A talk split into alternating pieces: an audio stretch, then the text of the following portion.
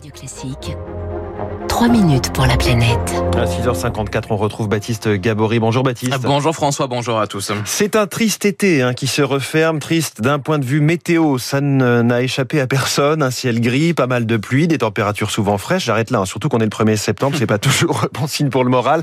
Sensation d'un été pourri.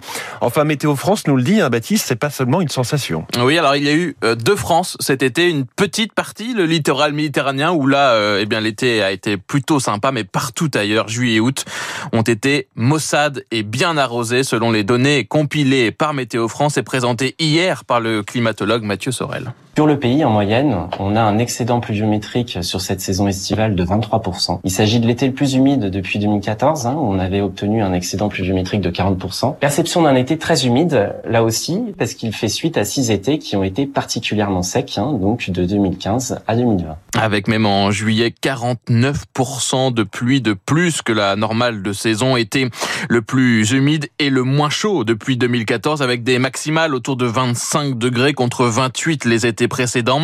L'explication, elle nous vient du fameux anticyclone des Açores qui habituellement protège la France, mais cet été, il a plutôt laissé sa place au phénomène de gouttes froides. C'est euh, de l'air froid d'altitude qui va donc se superposer à l'air chaud euh, de surface. Et en météorologie, c'est un contraste qui engendre des perturbations, des orages. Et donc, euh, qui dit gouttes froides dit de la pluie et un air plus frais. Donc, c'est ces successions de gouttes froides, notamment au mois de juillet et début août sur le pays, qui ont fait que la pluviométrie est devenue excédentaire et qui ont fait qu'on a observé ces périodes plus fraîches. Résultat, un déficit également d'ensoleillement. Pourtant, pourtant, si l'on prend un peu de recul, cet été de juin à août n'est pas si terrible. Il est même euh, plus chaud que la moyenne observée sur la période 1981-2010, plus 0,5 degrés.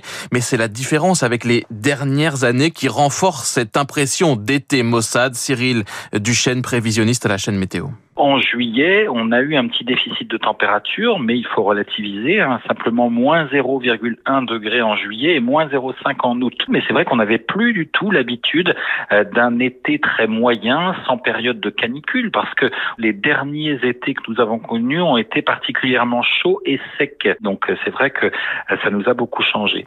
Un été 2021 assez gris, humide, mais ce n'est qu'une parenthèse, selon le climatologue Mathieu Sorel. L'été que nous avons connu est un petit peu un, un, répit par rapport à ce que nous devrions connaître dans les, dans les étés à venir, puisque les projections montrent qu'on devrait avoir des étés euh, plus chauds et plus secs, hein, un petit peu à l'instar de ce que nous avons observé euh, de 2015 à 2020 pour les prochaines années et prochaines décennies. Un répit dont nos voisins européens n'ont pas bénéficié pour la plupart avec des records de température battus cet été en Espagne, en Italie ou encore en Grèce. Oui, on a en tête les effets euh, de ces immenses incendies en Grèce une bonne partie de l'été. Merci Baptiste Gabory et 3 minutes pour la planète. C'est tous les jours à retrouver également en podcast.